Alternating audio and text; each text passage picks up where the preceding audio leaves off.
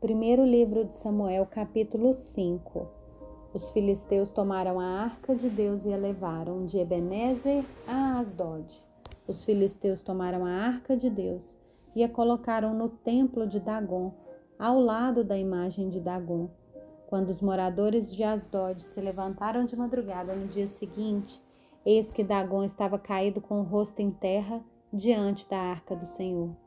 Eles pegaram a imagem de Dagon e a puseram de volta no seu lugar.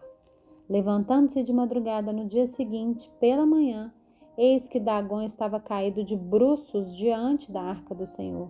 A cabeça de Dagon e as duas mãos estavam cortadas e se encontravam na soleira da porta. Apenas o tronco dele estava inteiro. Por isso, os sacerdotes de Dagon e todos os que entram no seu templo em Asdod não pisam na soleira da porta até o dia de hoje. Porém, a mão do Senhor castigou duramente os moradores de Asdod, e os assolou e os feriu com tumores, tanto em Asdod como nos seus arredores.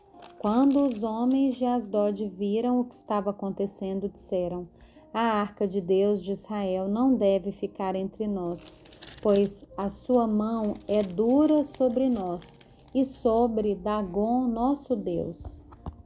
Então vieram mensageiros e reuniram todos os governantes dos filisteus e perguntaram: Que faremos com a arca do Deus de Israel?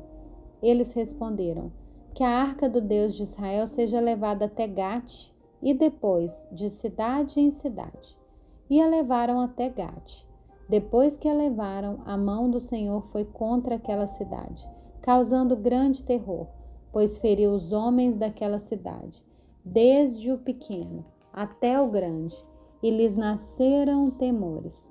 Então enviaram a arca de Deus a Ecrom. Mas quando a arca chegou lá, os ecronitas exclamaram: Trouxeram a arca do Deus de Israel até aqui para matar a nós e nosso povo. Então Enviaram mensageiros e reuniram todos os governantes dos filisteus e disseram: Devolvam a arca do Deus de Israel, que ela volte ao seu lugar, para que não mate nem a nós, nem ao nosso povo. Porque havia temor de morte em toda a cidade, e a mão de Deus castigou duramente ali. Os homens que não morriam eram atingidos com os tumores, e o clamor da cidade subiu até o céu.